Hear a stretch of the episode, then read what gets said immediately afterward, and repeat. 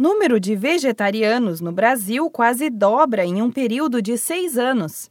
A pesquisa do IBOP foi feita em abril deste ano e mostra que quase 15% da população brasileira eliminou a carne do cardápio. Isso representa quase 30 milhões de pessoas. Nas regiões metropolitanas de São Paulo, Curitiba, Recife e Rio de Janeiro, o percentual chega a 16%.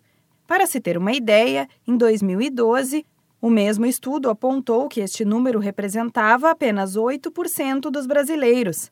O gerente do Sebrae São Paulo, Alexandre Robaza, participou da missão internacional do Sebrae na Summer Fancy Food, um dos maiores eventos do mundo no setor de alimentação. O evento ocorre em Nova York e, neste ano, teve como foco alimentação saudável e opções vegetarianas e veganas.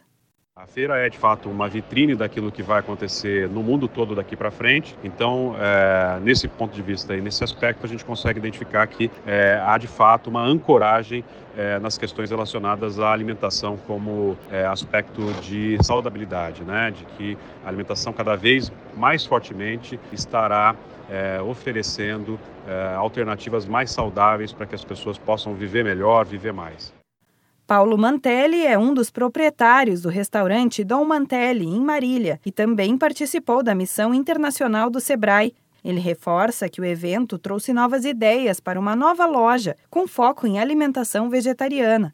A vinda para cá foi para realmente fortalecer a ideia de novos negócios, as novas tendências, inclusive essa moda mais vegana, vegetariana, né? Que nós mostrou aqui realmente que a tendência de crescimento vai ser enorme nos próximos anos. Então, isso só veio fortalecer e trazer novas ideias para que nós possamos colocar isso em prática no dia a dia, realmente num novo negócio que desejamos abrir no Brasil, no caso em Marília.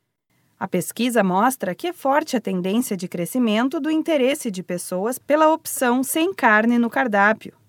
Mais da metade dos entrevistados afirma que consumiria produtos de origem vegana se tivessem uma identificação mais prática nas embalagens e se o preço fosse mais acessível. Da Padrinho Conteúdo para a agência Sebrae de Notícias, Renata Kroschel.